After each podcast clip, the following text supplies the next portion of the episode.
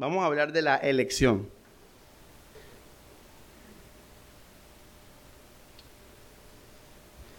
Vamos a hablar de la elección.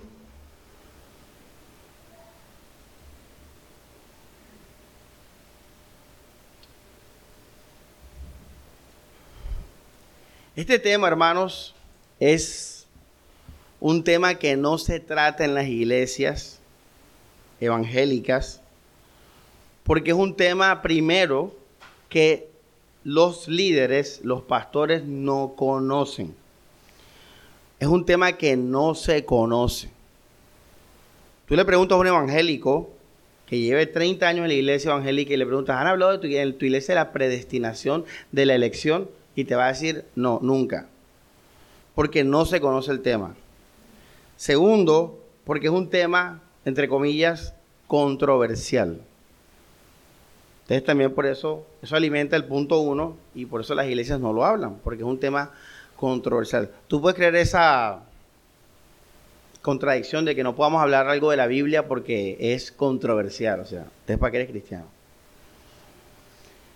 Tercero, el tema se habla en las iglesias reformadas, o sea, en las iglesias bautistas reformadas, pero por dogmatismo. ¿Qué es un dogma?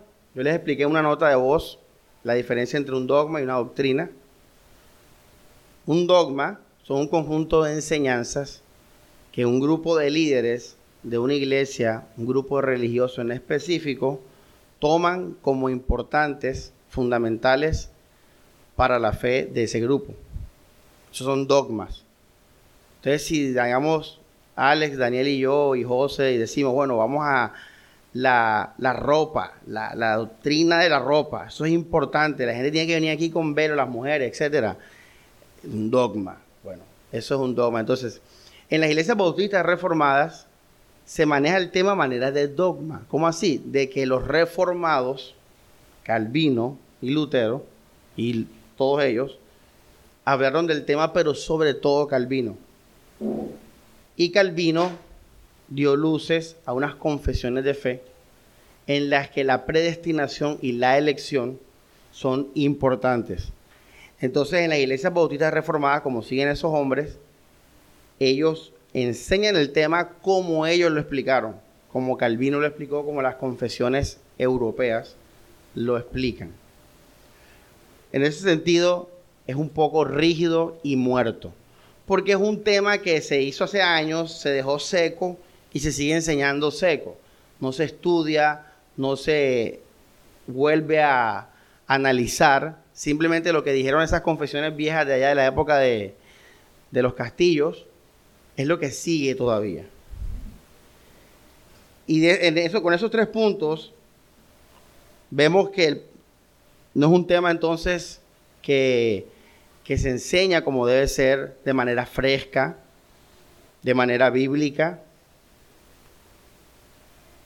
de manera clara, que se enseña, no se enseña. Hoy nosotros vamos a hablar de eso. Aquí en esta iglesia hablamos de todo eso. Bien, con claridad. Eso también es un punto importante. Eso no es muy común. El tema de la elección tiene que ver con que Dios elige. Dios elige. Estaba escuchando una prédica y el pastor decía, pues es sencillamente como si hay tres manzanas, una naranja, y tú eliges la naranja y dejas que las manzanas. Así de simple y básico y elemental que sea este, esta analogía, eso significa elección. Que Dios ve cuatro manzanas y Dios elige una manzana o dos manzanas y las otras no las elige, las escoge, las saca, las aparta. Ahora en la Biblia dice que Dios elige, que Dios escoge. Esto nos habla de su autoridad, esto nos habla de su soberanía. ¿Por qué? Porque cuando uno tiene la potestad de elegir, uno entonces que está diciendo que uno tiene autoridad. Si tú tienes, tú tienes para elegir, ¿de qué quieres la papita? Pollo natural, de limón, barbecue, de pollo. Se está haciendo, se está haciendo tu voluntad. Entonces, esta, esta doctrina, ¿qué es doctrina? Una enseñanza fundamental en la Biblia. ¿Qué es dogma? Enseñanza que un grupo de gente coge y hace importante para ese grupo religioso. ¿Saben la diferencia? Doctrina es una enseñanza fundamental en la Biblia. Una enseñanza objetivamente fundamental. Por ejemplo, Cristo resucitó de los muertos. Eso no es ningún dogma que una gente eligió que es importante o no, eso es importante. Pablo dijo, si Cristo no resucitó de los muertos, vale nuestra fe. Entonces es importante, es una doctrina. Dogma es ya enseñanza que, por ejemplo, la Iglesia Católica tiene muchos dogmas. La Iglesia Católica, muchos. Entonces, hermanos, esta doctrina nos muestra el poder de Dios. Que Dios es, es, soberano, que Dios es el dueño de todo, que Él hace como Él quiera. Por eso las iglesias son tan humanistas, son tan ellos y ellos y ellos, porque no hablan de Dios. Pero cuando tú hablas de Dios, te das cuenta que Él es el centro. Ahora, esta doctrina nos muestra que Dios es soberano, lo dije ahora, es autoridad. Que Dios es todopoderoso, que es omnipotente. Porque Él elige, Él escoge. Y te voy a decir, Él creó al diablo, a Satanás.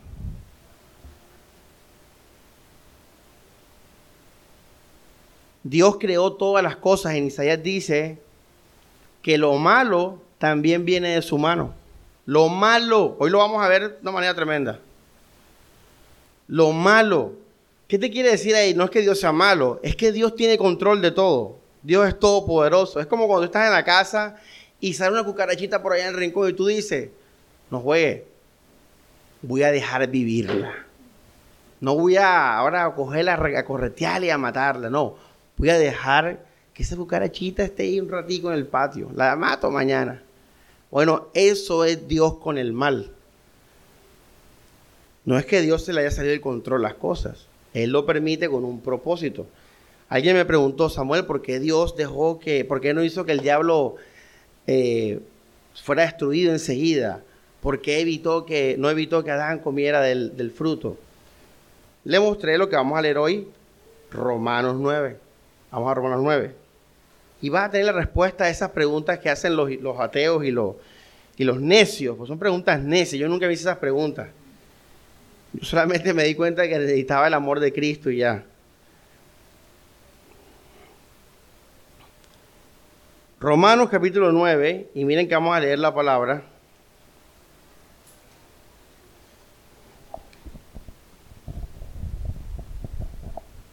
Versículo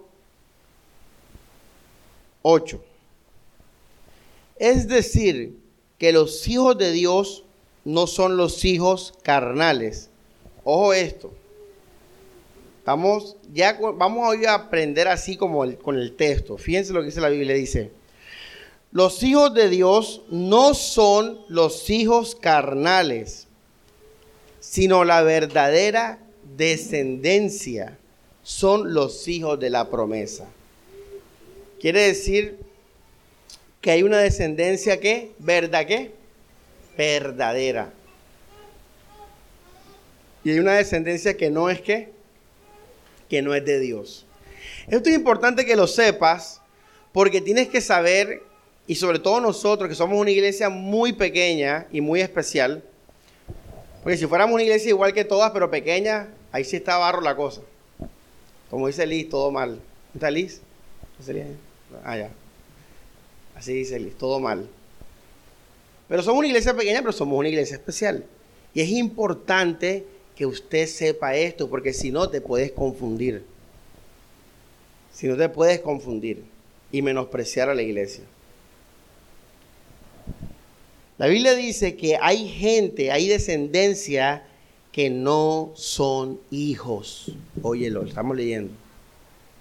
Y dice que hay una descendencia que es verdadera. Ahora, ¿esto depende de la carne? No, dice Pablo. No son los hijos carnales. Está hablando de que, en este contexto, de que el hecho que hubieran nacido en Israel no quiere decir que eran hijos de Dios. Vamos al versículo 9, dice, la promesa dice así, para esta misma fecha volveré y Sara tendrá un hijo. Mas aún también Rebeca concibió dos hijos de un solo hombre. O creo que dice de un solo vientre, ¿no? En la otra, en la Reina Valera. De un solo hombre, de Isaac nuestro patriarca. Ahora, miren esto que importante. Pablo nos dice, en teoría, que los hijos de Dios no dependen de la carne. Y nos dice, nos pone el ejemplo de una mujer llamada como Sara, pero ahora vamos a leer, estamos leyendo, vamos al verso 10, Rebeca. ¿Concibió cuántos hijos? Dos. Estos dos hijos estaban dentro del mismo qué? Vientre. Y venían del mismo qué? Hombre. El mismo marido, Isaac. En el mismo vientre, ojo. Dice, antes, verso 11, antes de que nacieran, fíjate, no habían nacido, antes que hicieran nada bueno o malo, para que el designio elegido por Dios se cumpliera, no por las obras, sino por la que? La elección. Recibió Rebeca un oráculo o una profecía o una palabra, el mayor servirá al menor. Y así está escrito, amé a Jacob y rechacé a Esaú. Entonces usted tiene que entender que Dios ama y Dios qué? Dios no ama. Dios ama, Dios no ama. Dios ama, Dios rechaza. Dios ama, Dios rechaza. Dios elige, Dios deja. Si tú eliges dos manzanas y hay cuatro, ¿qué hiciste con las otras dos? ¿Las qué? Las desechaste, las dejaste. Ese es nuestro Dios. Ahora les voy a decir algo muy importante esto que estamos enseñando. Estas doctrinas son para el pueblo de Dios. Son para los que ya están en Cristo. Porque si uno no está en Cristo, uno no va a entender esto. Pero para ustedes, esta enseñanza es muy importante que lo sepas, porque ahora que tú miras atrás, te vas a dar cuenta que Dios nos ha elegido. Dios nos ha elegido. Entonces, hermanos, eh, fíjense también algo importante y doctrinal, algo bíblico, ojo esto, y es que iglesia no depende de nuestras qué? Obras. Porque Saúl y Jacob ¿Eran bebés, Morelia? Exactamente, ni siquiera eran bebés. Estaban dentro del vientre. Y el Señor había escogido. Por eso yo les dije a ustedes una vez que un elegido de Dios nunca va a morir en un aborto. Nunca. Nunca. Ni va a morir de una enfermedad ahí en el vientre ni nada de eso. Porque cuando Dios elige, Dios encamina, protege, guarda, encomienda. ¿Te acuerdas, Alex? Que hablamos de ese tema de los... Lo que pasa es que es un tema sensible, porque somos sensibles a los babies y, a, los abortos y todo eso, pero, pero ya sabemos por esto que Dios elige, aún antes de que tú, ¿qué? Nazcas, para que le dé gloria a Él. Por eso Dios te guarda y te guardó hasta este momento. Hasta que llegaste a Cristo. Esto es importante que usted lo sepa, que lo tenga en su mente, para que conozcas a Dios y para que lo conozcas en el día a día. Si tú predicas esto en el mundo, ahora mismo la gente va a decir, ese es un Dios que malo, absurdo, injusto, porque el que rechazó, ¿a quién rechazó? A Esaú o a Jacob. Dice, a Esaú. Oye, ¿y, qué culpa tiene qué? Esaú. ¿Por qué lo rechazaron si él no había hecho nada? Es que no se trata de lo que tú o yo hagamos. Se trata de lo que Dios qué. Diga la palabra clave. Elija. Elija. Para que el propósito según el designio de Dios de la elección se cumpla. Dice la palabra de Dios. La gloria es de Él. La gloria es de Él.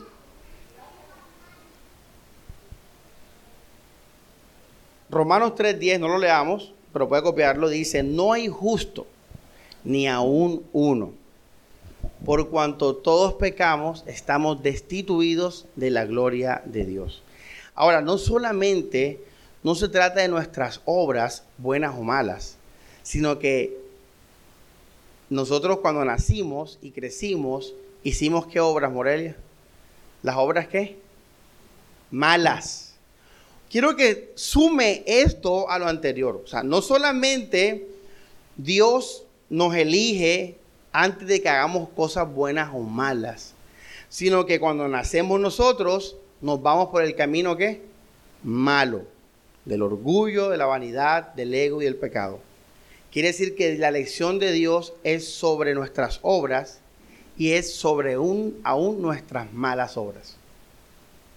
Porque todos somos pecadores. Entonces el que se pierde no se pierde porque hizo malas obras. Porque también nosotros hicimos qué? Dígalo. Malas obras. El que se pierde se pierde porque Dios no lo qué. Dígalo. ¿No lo qué? No lo eligió. Ahora, como les digo, esta enseñanza es para la iglesia y para ustedes que han perseverado, que tienen tiempo en la iglesia. Estas dos semanas anteriores eh, eh, me han dicho de solicitudes de amistad para la iglesia. O sea, de gente que va a venir a la iglesia. Creo que suman cuatro o cinco personas que han querido venir a la iglesia.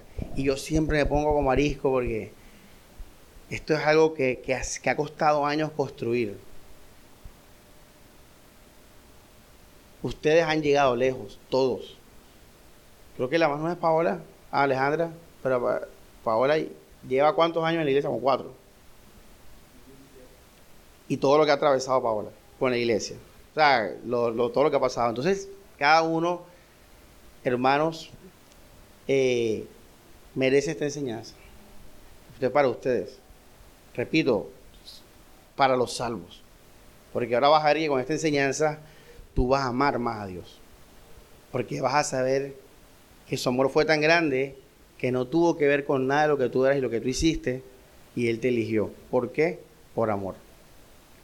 Tú estás aquí, tú fuiste escogido. Entonces, hermanos, la elección de Dios es sobre nuestras obras y sobre nuestros pecados, porque nosotros elegimos las malas obras. Todos pecadores. Esto es tremendo y les voy a dar unos ejemplos de unos personajes bíblicos sobre todo este tema de la soberanía y el poder de Dios. Vamos a Proverbios 16, 9.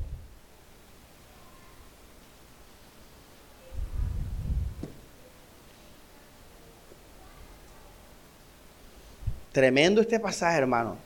Leámoslo. Dice, el hombre planea su camino. El Señor le dirige los pasos. Esto es tremendo, pero vamos a leer el otro para complementar. Ese 16.9, vamos a leer al 19.21. Dice, el hombre medita muchos planes. ¿Estás escuchando, hermana Liz? pero se cumple el designio de que, oye, tremendo, mira, tú puedes hacer lo que te dé la gana, que la voluntad de Dios se va a hacer en tu vida.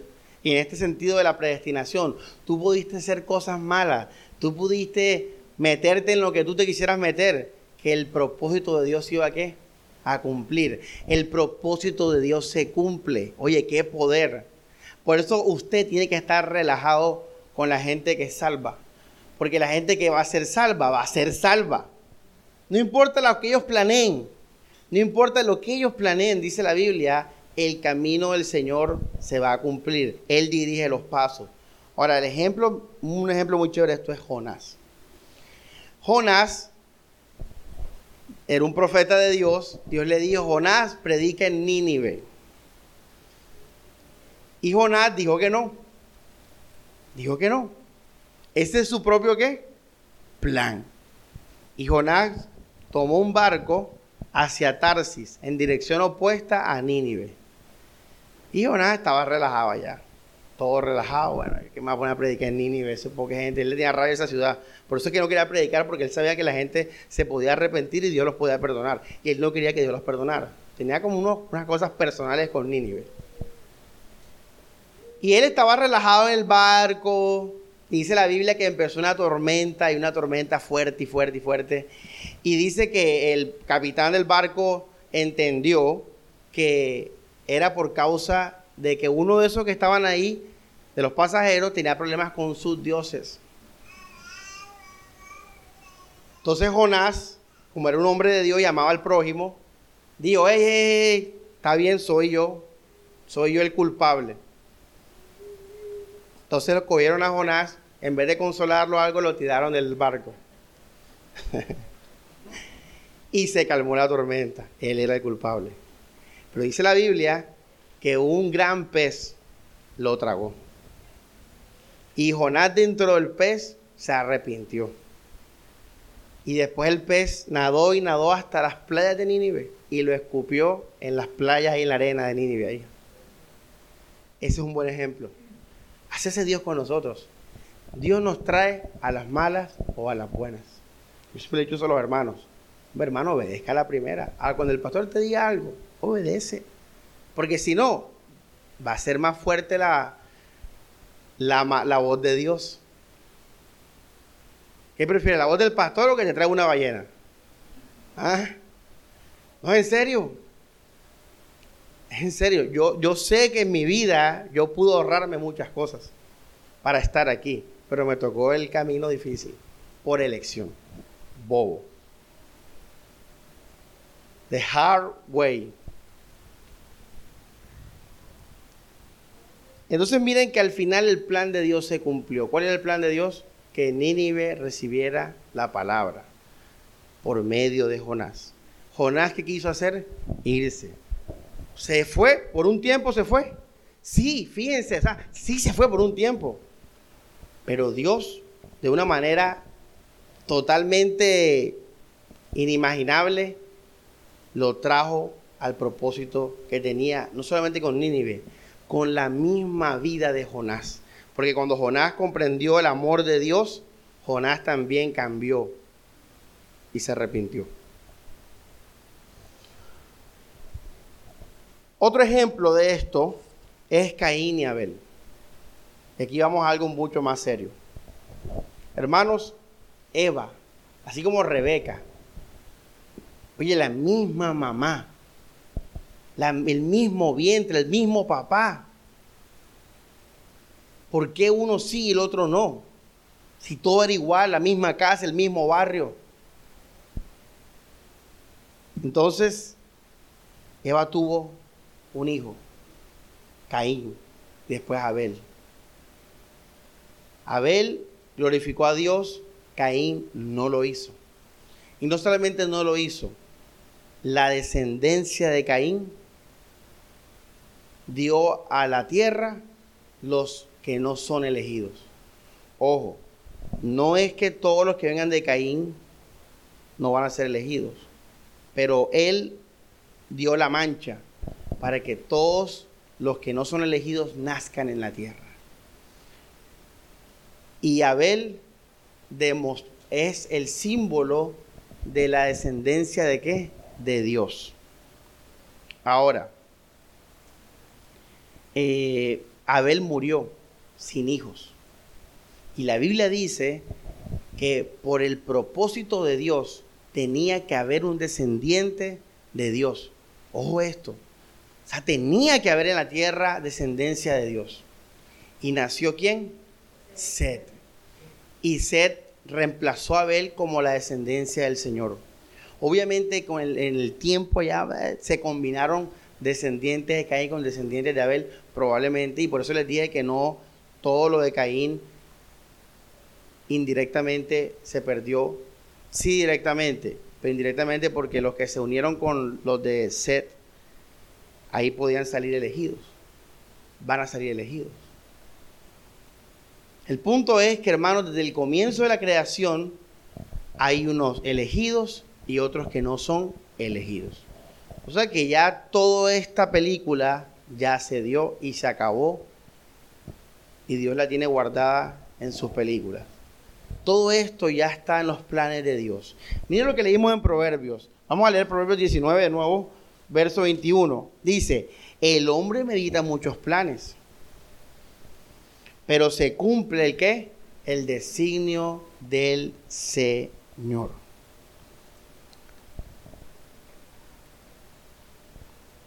Hay un texto que vimos hace dos domingos, dice, todas las cosas obran para bien a los que aman a Dios.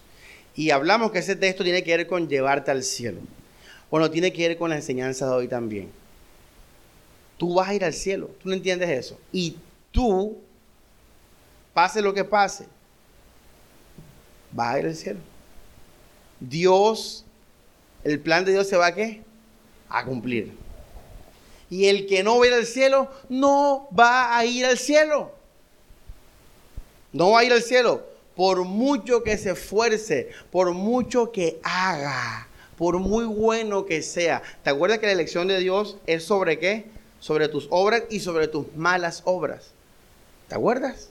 Bueno, el rechazo de Dios es sobre tus obras y sobre tus malas obras. Simplemente no eres elegido, no vas a ir. Hay un pasaje que me compartió Alex la última vez sobre eh, que estamos en el cielo ya. Hay una fiesta. Hay una fiesta. Y hay un tipo con una ropa que no es de fiesta. Y va, el Señor le pregunta, oye, ven acá. ¿Y tú qué haces aquí y no tienes vestido de fiesta? No, sé, no dice la respuesta. El punto es que lo cogen, lo amarran y lo sacan para afuera. ¿Te acuerdas, Alex? Bueno, ese pasaje dice lo que estoy diciendo yo. Por mucho que la gente quiera, no se trata, dice Romanos 9, del que corre ni del que quiere, sino del que Dios tiene misericordia. Ahora, ¿tú eres mejor que el que no fue elegido? Según lo que has aprendido hasta ahora. ¿More? ¿José? No. Porque ya sabes que ni por obra ni por maldad para que el propósito de Dios sea una elección se cumpla. Por eso les digo, ahorita ustedes tienen que estar tranquilos con los salvos, porque los salvos van a venir. Ayer estábamos discutiendo cómo hacer con la gente nueva. Como me pasó lo de la gente que quería venir a la iglesia, empezamos a hablar, no, pero tenemos que aclarar que somos bíblicos, que no sé qué, que, que por qué somos así, que, que lo de la poligamia, que no sé qué, todo ese cuento. Y después el hermano Daniel dijo, no, no, pero al final el que es de Dios va a entender todo claramente, lo va... Ya ves, no hay que hacerle tanto perendengue. ¿Verdad? Es verdad. Es algo que Dios dice, hey, mira, esta es la iglesia que, que yo tengo en Barranquilla. No hay más. Esta es mi iglesia. Oye, esto es tremendo, ¿ah? Dice la Biblia que el Espíritu Santo coloca por obispos al pueblo de Dios. ¿Tú crees que si todas las iglesias fueran de Dios estuviéramos divididos? Si el Espíritu Santo es el que revela las cosas, Él nos revelaría todo lo mismo. ¿Sí o no, José? Una vez una vez lo hablamos, te lo pregunté. Dios dice, mira, esta es la iglesia mía. Él es el que lo dice, no es los ujieres, ni la consolidación, ni las llamadas, ni nada. Dios te pone algo en el pecho que dice, aquí este es el lugar. Eso es lo que hace Dios. Otro ejemplo. Pero antes del ejemplo vamos a Hechos 2, versos 23. Tremendo versículo este. 2.23. A este hombre entregado conforme a los planes y propósitos que Dios tenía hechos de antemano. Ustedes lo crucificaron y le dieron muerte. Yo aquí nombro nombres porque esto es como una clase. Yo veo esta iglesia como una clase, si no entraría en crisis. ¿Entiendes, Lin? ¿Por qué digo eso? Oye, ¿qué leyeron ahí, José? Por eso voy a decirlo de José. Cristo murió porque Cristo era débil. Era el plan de Dios. Fíjate esto, el plan de Dios, lo que hablamos en Proverbios. Cristo murió porque era el plan de Dios. Dios tenía planeado eso. Si tú mueres, En Cristo, Cristo tenía planeado eso. Oye, qué paz nos puede dar esta doctrina. Fíjate qué tan poderosa es esta doctrina y no se predica. Pero puedes vivir tranquilo. Porque en Proverbios y en toda la Biblia dice que el plan de Dios se va a cumplir.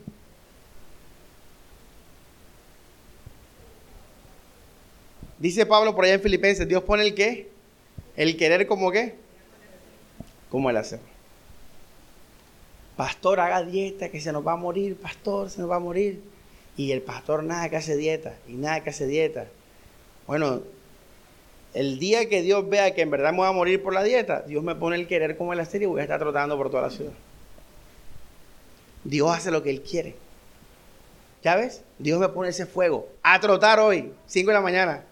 Oye, pero siento algo raro. Tengo ganas de hacer ejercicio. Dios pone el querer como el hacer de todo para que se haga su voluntad. No te vas a morir ahora, te vas a morir en 3 años, en 10 años, en 15 años.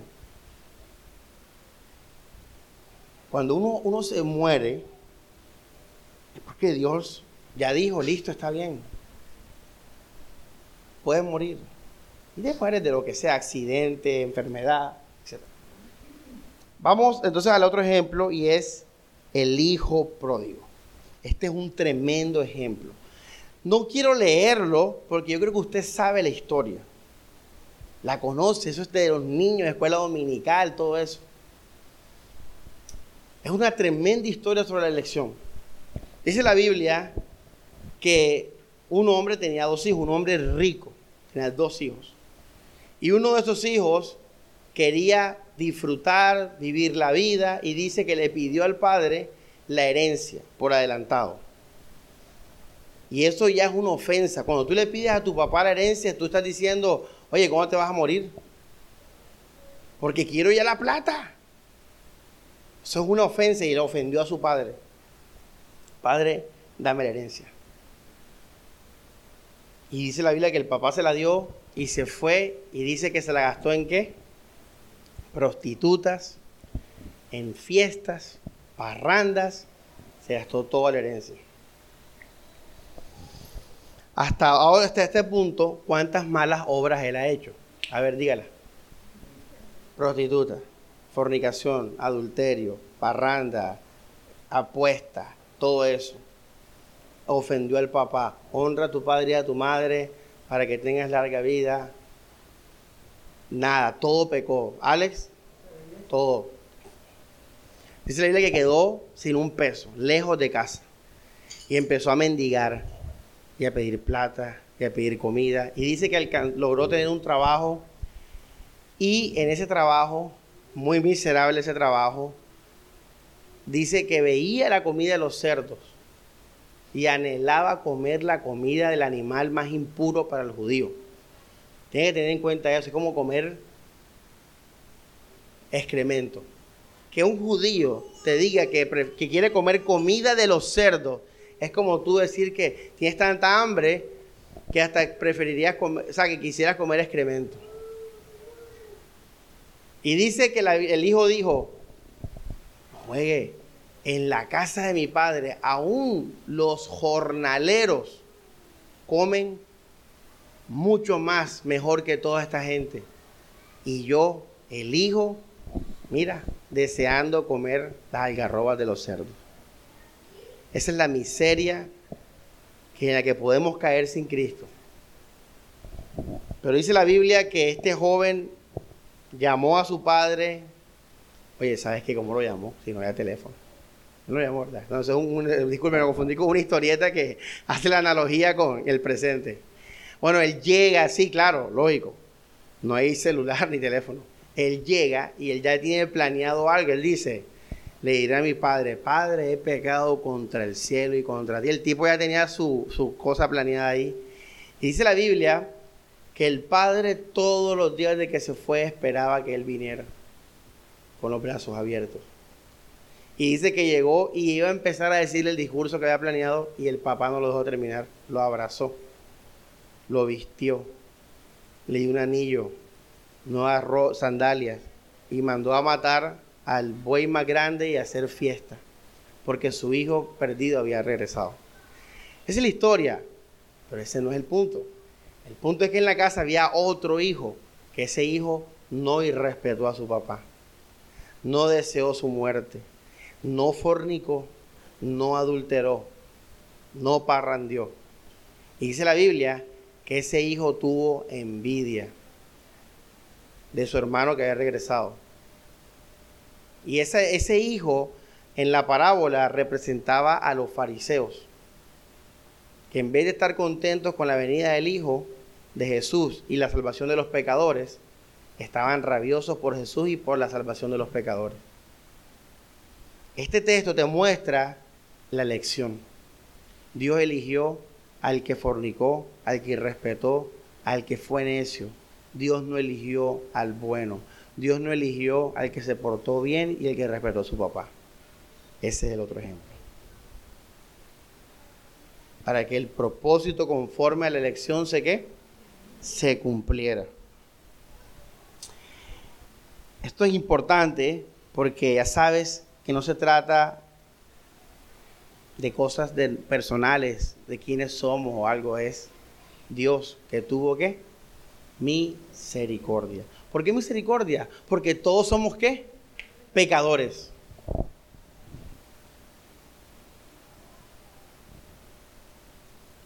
El más viejo de la iglesia son los Pérez. ¿Sí o no? Son los Pérez. ¿Sabes? Quitando la familia pastoral. Bueno, la ex familia pastoral, estoy solo, no hay nada, no hay familia pastoral. Catalina. Liz le sigue, ¿verdad? Esta gente ha pasado por una cantidad de cosas. Ven acá, hermana Liz, pasa al frente. Hoy sí la tengo montada, Liz.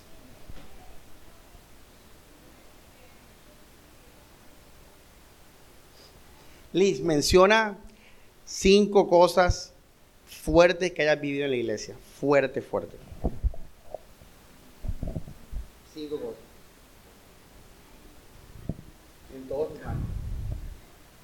Eh, bueno, en el 2010 el exorcismo. El exorcismo, todo esto que pasó con, con el tema de aquel sujeto en el 2014. Dilo, dilo, ¿qué pasó? Eh, la, la, Me involucré con una persona no persona creyente. de la iglesia, ¿Qué pasó? Dilo. No, con un compañero del trabajo. Ah, ya. O sea, en verdad sí marcó mucho porque sí hubo cambios muy marcados en mi vida después de eso. Muchas cosas entendí. En el 2014, ta- 2014 y 15, pensé que no iba a pasar de allí.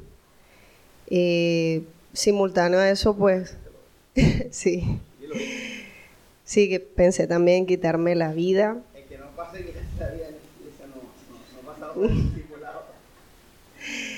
Eh, y bueno, entre esos años, muchas cosas de personas que se iban, lo de Andrea, todo lo que tuve que ver, y en un sentido sobrevivir a eso en la fe, porque la persona que me invita salió con unas cosas todas locas y terribles. O sea, lo que le invitaron a la iglesia, Eh, sí. Eh, ha después, vivido pecado en los, los líderes, los hermanos. sin que falte ninguno. Sí, O sea, viste pecados en los líderes. Sí, claro. Lo has vivido. Sí, sí. Y eh, bueno, las propias pruebas por las que Dios me ha llevado en lo económico entre el 2016 y eso también, o sea, no en el sentido como de la escasez, pero sí probar hasta dónde. Entonces sí ¿Y también, sí, sí. Ahora, Lee, una pregunta, sigue, pero una pregunta. Mucha gente se fue en esas circunstancias que has mencionado. Mucha gente se fue. Cuando pasó lo del sujeto, de la sujeta, el otro, gente se iba de la iglesia. Cuando mi papá falleció, gente se fue de la iglesia. Entonces la pregunta es, como dicen por ahí, si el examen todos lo pierden, ¿la culpa de quién es? Del maestro. Pero Liz no se fue. Liz no se fue por lo que pasó en este año, ni en el otro, ni en aquello. Ahora, Liz es un ejemplo de ustedes. Si yo cojo la vida de ustedes y empiezo a preguntar qué circunstancias ustedes han, pa- han pasado en la iglesia en la que otros se han ido, pero ustedes no, usted va a empezar a decir, bueno, sí, mira, esto y aquí y acá. Te hago una pregunta, ¿por qué no te has ido?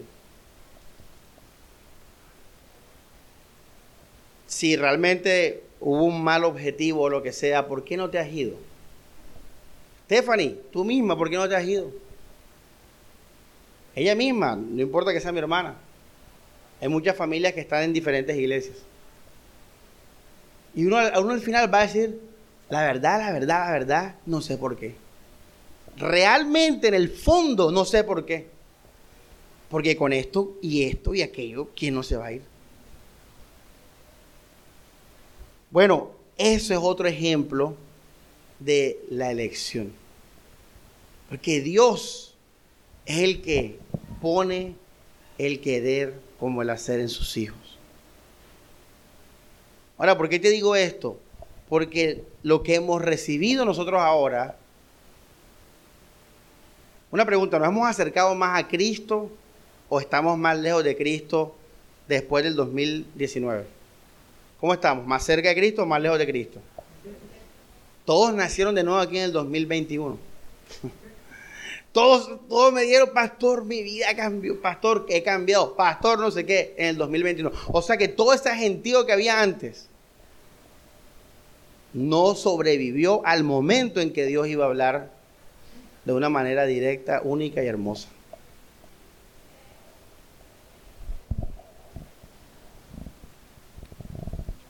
Así, iglesia, fíjense el poder de Dios que nos guarda, que nos elige, que nos escoge.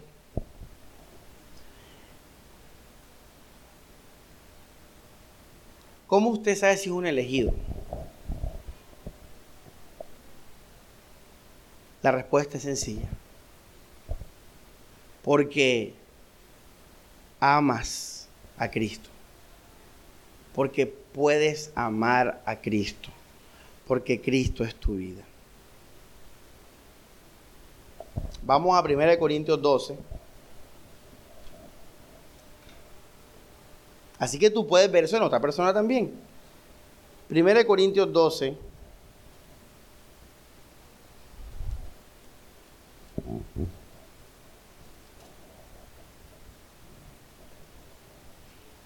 Versículo 3. Mucha atención a esto. Dice, por eso les hago notar que nadie, ¿qué dice ahí? Nadie, movido por el Espíritu de Dios, puede decir, maldito sea Jesús. Pero eso no nos interesa ahora, nos interesa lo que viene. Dice, y nadie, lea con atención, puede decir Señor Jesús si no es movido por el Espíritu Santo.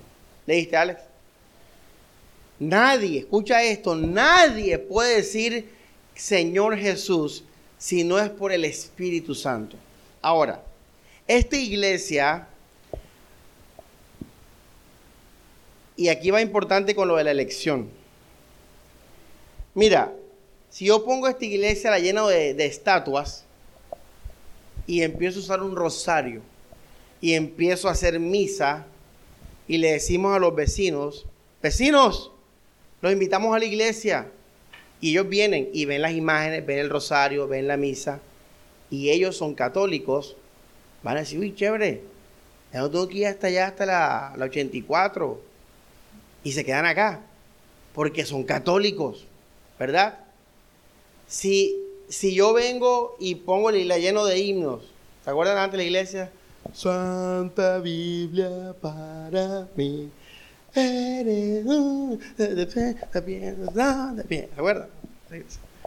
Y yo pongo la iglesia así de nuevo. Todos los reformados, oye, chévere la iglesia, el pastor predicando la palabra positivamente. Hermanos, siguiendo con las advertencias del apóstol Pablo, van a quedarse porque van a decir, uy, la iglesia reformada, chévere por el barrio. Si yo empiezo a llenar la iglesia de atalaya, atalaya y la hermana falda larga y a ponerlos de dos en dos a, dar la vuelta al barrio, todo el que le guste los testigos de Jehová va a decir, uy, chévere, ahí una iglesia, una, un salón del reino. Entonces, hermanos, esta iglesia buscó la forma de no ser esto, ni aquello, ni lo otro. Yo hoy estoy vestido con tenis, chin, y aquí sí formal, pero tengo tenis. A veces vengo con pantalón y con zapatos formales. A veces cantamos himnos, a veces no. Esta iglesia, hermanos, está hecha de tal forma, humanamente posible, lo humanamente posible, obvio, de que la persona que se quede aquí sea No queremos complacer a nadie en la carne, ni siquiera a mí. Estos diseños los hace mi hermano. Todo, o sea, todo eso es secundario. Queremos que la gente que esté aquí no esté porque somos doctrinalmente como los católicos o los reformados, sino bíblicos, que amemos a Cristo. Ahora, si usted sigue en la iglesia y usted siente, ojo lo que te voy a decir, porque te estoy este ejemplo, porque si tú vas a una iglesia reformada ahora y le quitas los himnos y le quitas las predicaciones esas eh, de estilos políticos que hacen, mucha gente se va a ir. Porque el, Dios de mucha gente son las liturgias y las, las doctrinas de hombres. Mucha gente, los fariseos, amaban esas cosas. Ellos amaban la ropa, amaban los, las trencitas esas que se ponen los flecos. Ellos amaban, hay gente que ama eso. Si usted está en una iglesia donde no es ni aquí ni allá, en esas cosas, entonces tú no puedes decir, yo estoy en esta iglesia por las canciones o por la ropa o esto y lo otro, porque todo es totalmente diferente. Entonces, si aquí nos quitan esto y lo otro, nadie se va a ir, porque esa no es la razón por la que estamos acá. Pero si tú vas donde un católico y le quitas la misa, la primera comunión, bueno, los sacramentos y le quitas todo eso, dice, no, no, puedo, no, no sirvo a Dios, porque aman esas cosas. Pero el que ama a Jesús, lo ama sin o con canciones, sin o con ropa religiosa, sin o con liturgias. Ama a Jesús espiritualmente. Ahora, si usted ama a Jesús. ¿Tú sabes, cómo saber si tú amas a Jesús? Si lo necesitas. Si te da sed cuando estás lejos de Él. Si Él te hace feliz completamente. Sin relación al dinero, sin relación a las personas, sin relación a, nada de este mundo. Tú sientes la bendición de la alegría y la paz por Él. Si tú sientes esas cosas, si tú estás satisfecho con Él, entonces tú amas a Jesús porque Él te amó. Y tú solamente puedes amarlo si Él te ama primero. Por eso puedes saber si tú eres un elegido, porque Él es tu vida. Porque te pueden quitar todo, y tú vas a levantarte, porque Él es tu vida y tu sustento. Y dice la Biblia que nadie puede decir que ama a Dios, sino que primero es que amado por Dios, elegido por Dios. ¿Ya ves? Por eso puedes saberlo. Yo sé que yo soy un elegido, porque Él es mi vida. Él me amó, yo ahora lo amo. Y vamos terminando, hermano. Eh, Esa fue la enseñanza, básicamente, para que le dé gloria a Dios, para que le agradezca. Y hermanos, también la iglesia donde tú estás hace parte de eso. Porque esta iglesia no está en el directorio, ni está en Facebook, ni nada de eso. Esta no es una iglesia comercialmente hablando conocida ni nada. Así que el que venga aquí, elección.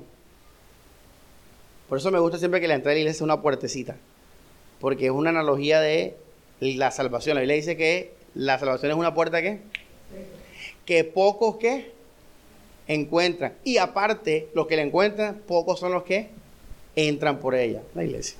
Está la puertecita. Vamos al libro de Hechos, 13, verso 47. Por eso usted tiene que estar agradecido, feliz. A mí me preguntaron el domingo pasado, ¿qué tal el culto? Yo, eh, es fantástico, increíble, maravilloso.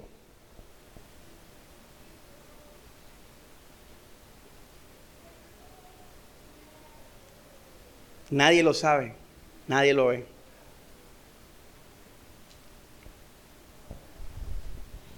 Vamos a leer, dice, Hechos, eso es Hechos 13, 47, 48. Pone el 48. Este es brutal. Dígale que está al lado brutal. Esto es increíble. Dice, así nos los ha ordenado el Señor. Te hago luz, está hablando de Pablo, de las naciones para que mi salvación alcance hasta el confín de la tierra. Estamos en en Barranquilla, o sea que se cumplió esta palabra. Los paganos, al oírlo, se alegraron, glorificaban la palabra de Dios y los que estaban, ¿qué? Como dicen, recojo mi gallo. Léalo. Los que estaban destinados para la vida eterna abrazaron, ¿qué? La fe. Por eso cuando usted le predique eso que le conté de mis familiares, uy, no he elegido, no he elegido, no he elegido, no he elegido, no elegido. Mira, tú puedes rechazar el catolicismo y eres un elegido. Es más, escucha lo que te voy a decir. Tú puedes rechazar una iglesia reformada y tú sigues siendo un elegido. Tú puedes rechazar la iglesia en Barranquilla y eres un elegido porque es mejor que tú no vayas a la iglesia. Cuando tú encuentras una persona que nunca ha ido a la iglesia, es más afortunada que las que van a las iglesias, porque las iglesias todas son unas porquerías falsas doctrinas, humanismo, prosperidad, dogmatismo, religiosidad, legalismo, etcétera, etcétera, etcétera. Cuando te encuentres con alguien que nunca ha ido a la iglesia, y leí, eres un afortunado. No has sido contaminado de todas esas iglesias, esas religiones falsas. Una persona tú le puedes predicar el catolicismo y lo rechaza. No quiere decir que no sea de Dios, porque el catolicismo no es de Dios. Los adventistas no son de Dios. Los testigos de Jehová no son de Dios. Los reformados, esos no son de Dios. Nada de esas iglesias son de Dios. Así que esa gente que rechace eso, todo bien. Pero una persona que rechace el verdadero evangelio, que rechace a Cristo, puramente a Cristo, no una religión, no una liturgia, no un dogma, a Cristo. No estaba qué? No estaba qué? Destinada para salvación. Porque dice la Biblia, Juan 10, 11, José, Juan 10, verso 11. Esto es bien hermoso.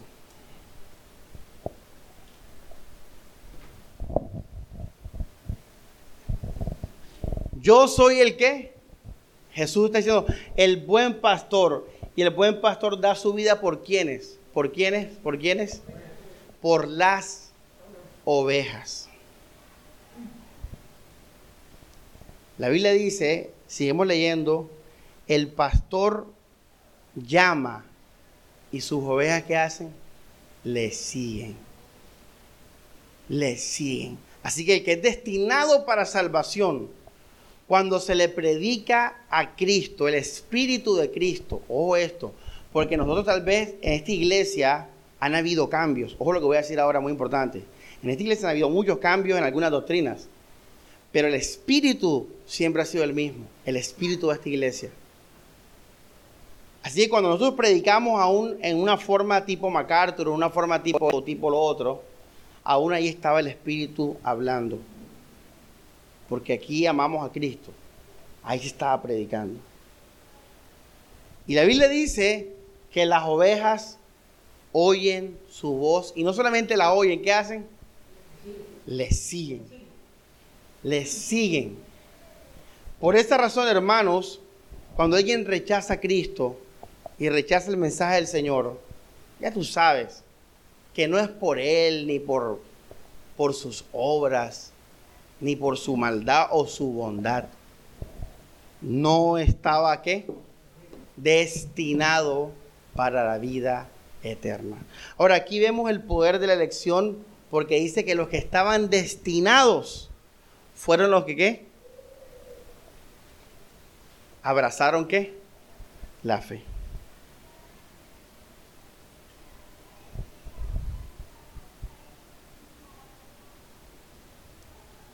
Así, hermanos,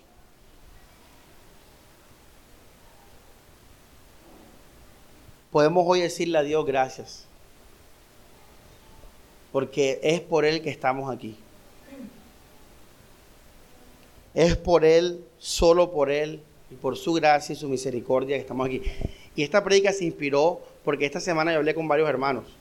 Yo le decía a José, oye José, tremendo, ¿ah? Dios te eligió. José Jaime, tres hermanos, una familia normal, o sea, pelado normal y, con muchos pecados, ¿verdad? O sea, así X ya, o sea, X así. Todo Valledupar, ni siquiera Barranquilla, Valledupar.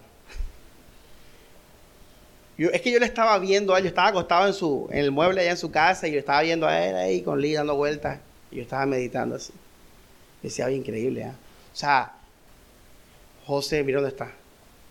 Casado con una sierva de Dios, sirviendo a la iglesia, entendido el evangelio. Yo por eso le dije, oye, flaco, Dios, Dios te eligió, ¿eh? eligió a él. Nosotros decimos, José le dice, hey, muchachos, la iglesia, ¿qué tal? Que no sé qué. No ven, no ven, no ven, no ven lo hermoso de Cristo. Y así también entonces le digo a él lo mismo y así a cada uno de ustedes cuando veo eso. Y si ustedes son de Cristo al final, puedo decir más cosas. Que Morelia, que se mudó a ese barrio por esa familia, qué casualidad, ¿verdad? La iglesia en paraíso, tú ibas caminando, así fue el cuento, ¿verdad? O sea, todo se remonta a la relación de tu familia con esa familia y que por cuestiones laborales tú te viniste a Barranquilla a trabajar en el barrio para eso. Si ellos hubieran vivido en otro barrio, nunca hubieras conocido la iglesia. ¿Cómo?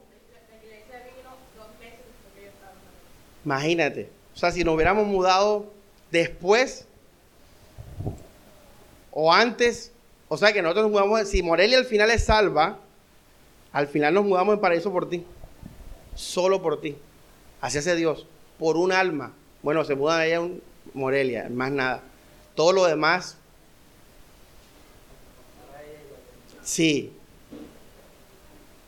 Tremendo. Entonces, ahí tú ves en la vida de cada uno, oye, en verdad, es más, muchos están aquí, como dijo Liz, y que los que los trajeron no están aquí ya. Están en el mundo o en falsas doctrinas. Y ahí yo veo la elección, por eso yo enseñé este tema, por eso lo, escribí, porque yo dije, oye, increíble.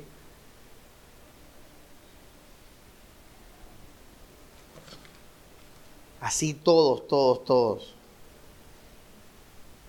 Paola, también te acuerdas estábamos hablando de eso.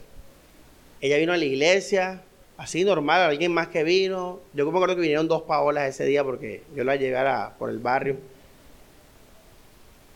y abrí una convocatoria de discipulado. Y yo no, o no les paraba bolas porque eran nuevos. Y cuando empezó el discipulado, ahí estaba Paola con su libreta, toda atenta. ¿Te acuerdas? En la oficina mía. Y yo dije, oye, ahí está. O ¿quién les da esta hambre, esta sed de la palabra de Dios a estas personas? No soy yo, porque yo no, todavía no había tenido contacto ni nada de eso. Es Dios solo el que pone y uno lo ve, y uno lo ve. Y en cada uno. Y los Pérez. ¿Por qué no se han ido de la iglesia? ¿Por qué no se han ido de la iglesia? Con todas las cosas, el doble de Liz. Álvaro sí recibe, bueno, no sé quién es el que jala al otro a que se quede, pero el que sea, bueno, ese es el elegido. el punto es que los dos se quedan y han pasado por, han estado cuando la iglesia, uh, cuando teníamos allá el 100 miembros en la 46, cuando empezamos aquí, cuando crecimos conmigo en Paraíso, así poco, mucho en el apartamento, ahí está. Y no, al final, como les digo, si ustedes empiezan a ahondar, no saben por qué. Dios nos ha elegido iglesia. ¿Sabes por qué Dios nos ha elegido? Por la palabra que predicamos acá. Esa es la, esa es la señal. Por la palabra que predicamos acá. Porque en verdad es una iglesia que predica la Biblia.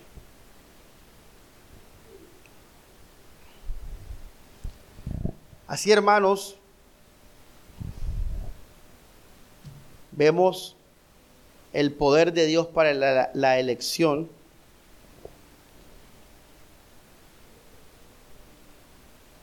Y, termino con este punto, iglesia. Conéctate. Y termino con esto, conéctate con ese llamado. Te voy a decir a qué me refiero. Disculpen el punto, todos coach, conéctate. Pero es importante lo que voy a decir ahora, ya.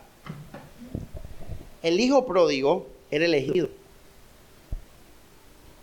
Pero le hago una pregunta, ¿qué tal si hubiera quedado más tiempo fuera de casa? Segundo ejemplo, Jonás. Jonás era elegido. Pero ¿qué tal si Jonás no se hubiera arrepentido en la ballena?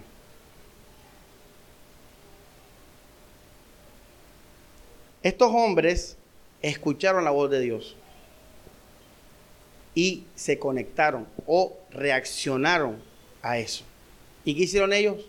Obraron y se encaminaron a Dios, porque entendieron que habían sido llamados por Dios. Si tú has entendido que tú has sido llamado por Dios porque el Señor te ha dado vida, en verdad lo ha hecho y el Señor te ha amado, y ahora con esta enseñanza sabes lo, las probabilidades que tú cayeras en esta iglesia.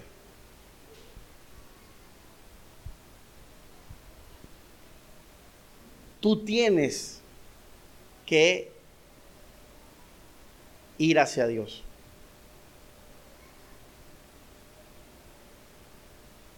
Cuando yo entiendo que Dios me ha elegido y me ha llamado, es para que yo me entregue más a Él, porque Dios tiene un propósito con mi vida, porque eres un elegido, ¿sí ves? Si tú no lo haces, y José, mira la carga que puse sobre tus hombros, y José, eres un escogido,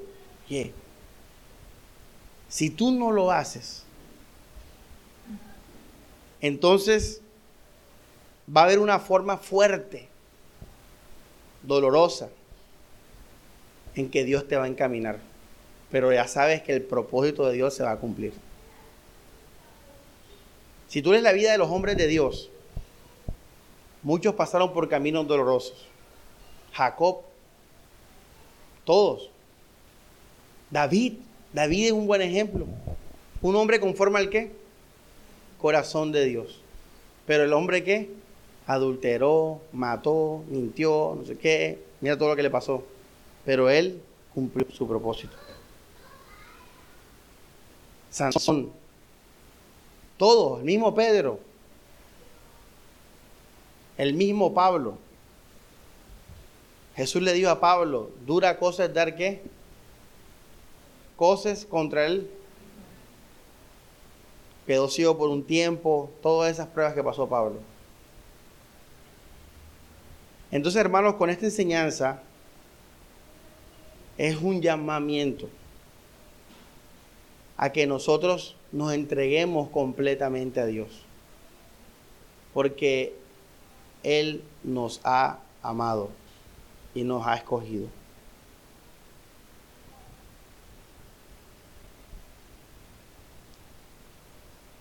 Él nos ha amado y nos ha escogido. ¿Por qué? A la final no sabremos ahora por qué. No sabremos por qué, pero lo ha hecho, iglesia.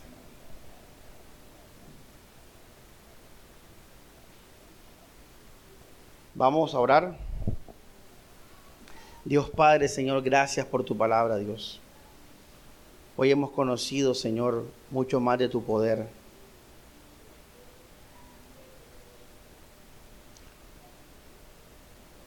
Te alabamos, Señor.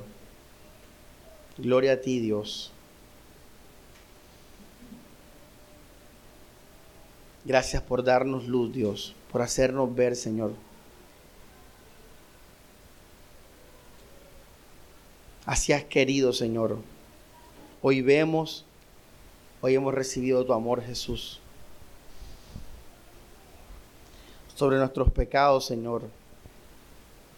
Sobre todos nuestros pecados, Jesús. Tú sabes todos ellos, Señor. Tú nos has amado, Jesús. Sobre nuestra necedad. Sobre nuestro orgullo y vanidad, Señor.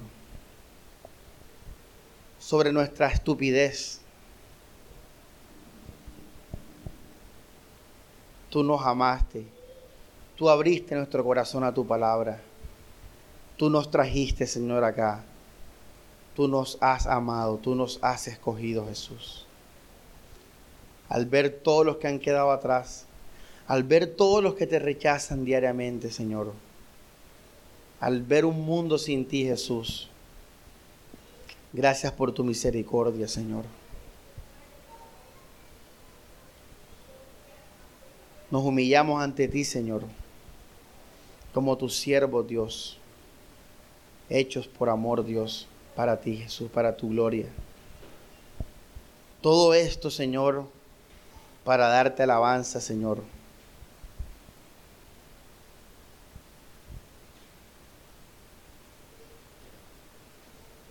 Para que tu propósito se cumpla, Señor.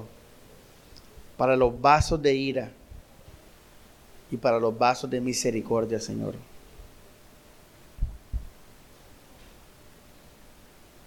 Gracias por tu infinito amor, que no solamente nos guardó hasta encontrarnos contigo, sino que nos guardará hasta estar, Señor, cara a cara frente a ti, Jesús. Gracias por tu amor que cubrió todo pecado, Señor. Que cubrió toda imperfección, Dios que nos hizo santos y sin mancha delante de tuyo, Jesús. Gracias por el don que hemos recibido en Jesús, por la vida que tenemos en Él, Señor. Que hoy respondamos al llamado, Señor, como al final hizo todo hombre y mujer de Dios. Así como cuando llamaste, Señor, a Juan, a Santiago, Señor, dejaron las redes escucharon la voz de su pastor. Cuando llamaste a Mateo, Señor, y dejó el banco de los tributos, Señor. Cuando llamaste a Pablo, Señor. Un hombre, Señor, que mataba a los cristianos, que perseguía a los cristianos pensando que te agradaba a Dios. Y en un solo día, Señor, dejó todo eso y lo tuvo por basura para seguirte, Señor, y morir por ti. Así como le abriste el corazón a Lidia, Señor, para que estuviera atenta a las palabras del apóstol Pablo, Dios. Y ella enseguida, Señor, se entregó al servicio de la iglesia. Que todos nosotros, Señor, nos entreguemos a ti completamente hoy que escuchamos tu voz y que de, todas las formas terrenales y espirituales hemos visto, Señor, que si no es por ti no estuviéramos aquí, Señor. Para tu gloria, Jesucristo. Amén y amén. Quiero terminar con, con el ejemplo de Alexander también. Siempre me ha parecido curioso cómo también Alex vino a la iglesia. ¿Sí o no? Oye, qué cosa, Alex, ¿ah? Él vino y vino a un culto de miércoles, de viernes, siempre lo cuento, y dijo, esta es la palabra. ¿Qué fue lo que me dijiste tú que, que te gustaba? Que se predicaba lo que era, él sintió eso. Y ya. Y lo que Alex ha vivido, uff, también hermano.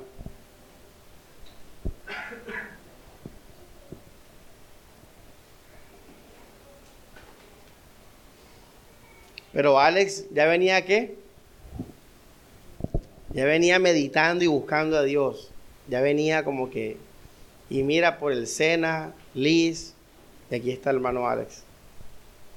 Así que hermano, el que no está aquí hoy todavía no ha sido llamado. Así te tiene que estar tranquilo. No es el momento, pero el que es va a ser llamado y va a venir a la iglesia de Cristo. Sea esta o sea otra. Va a venir.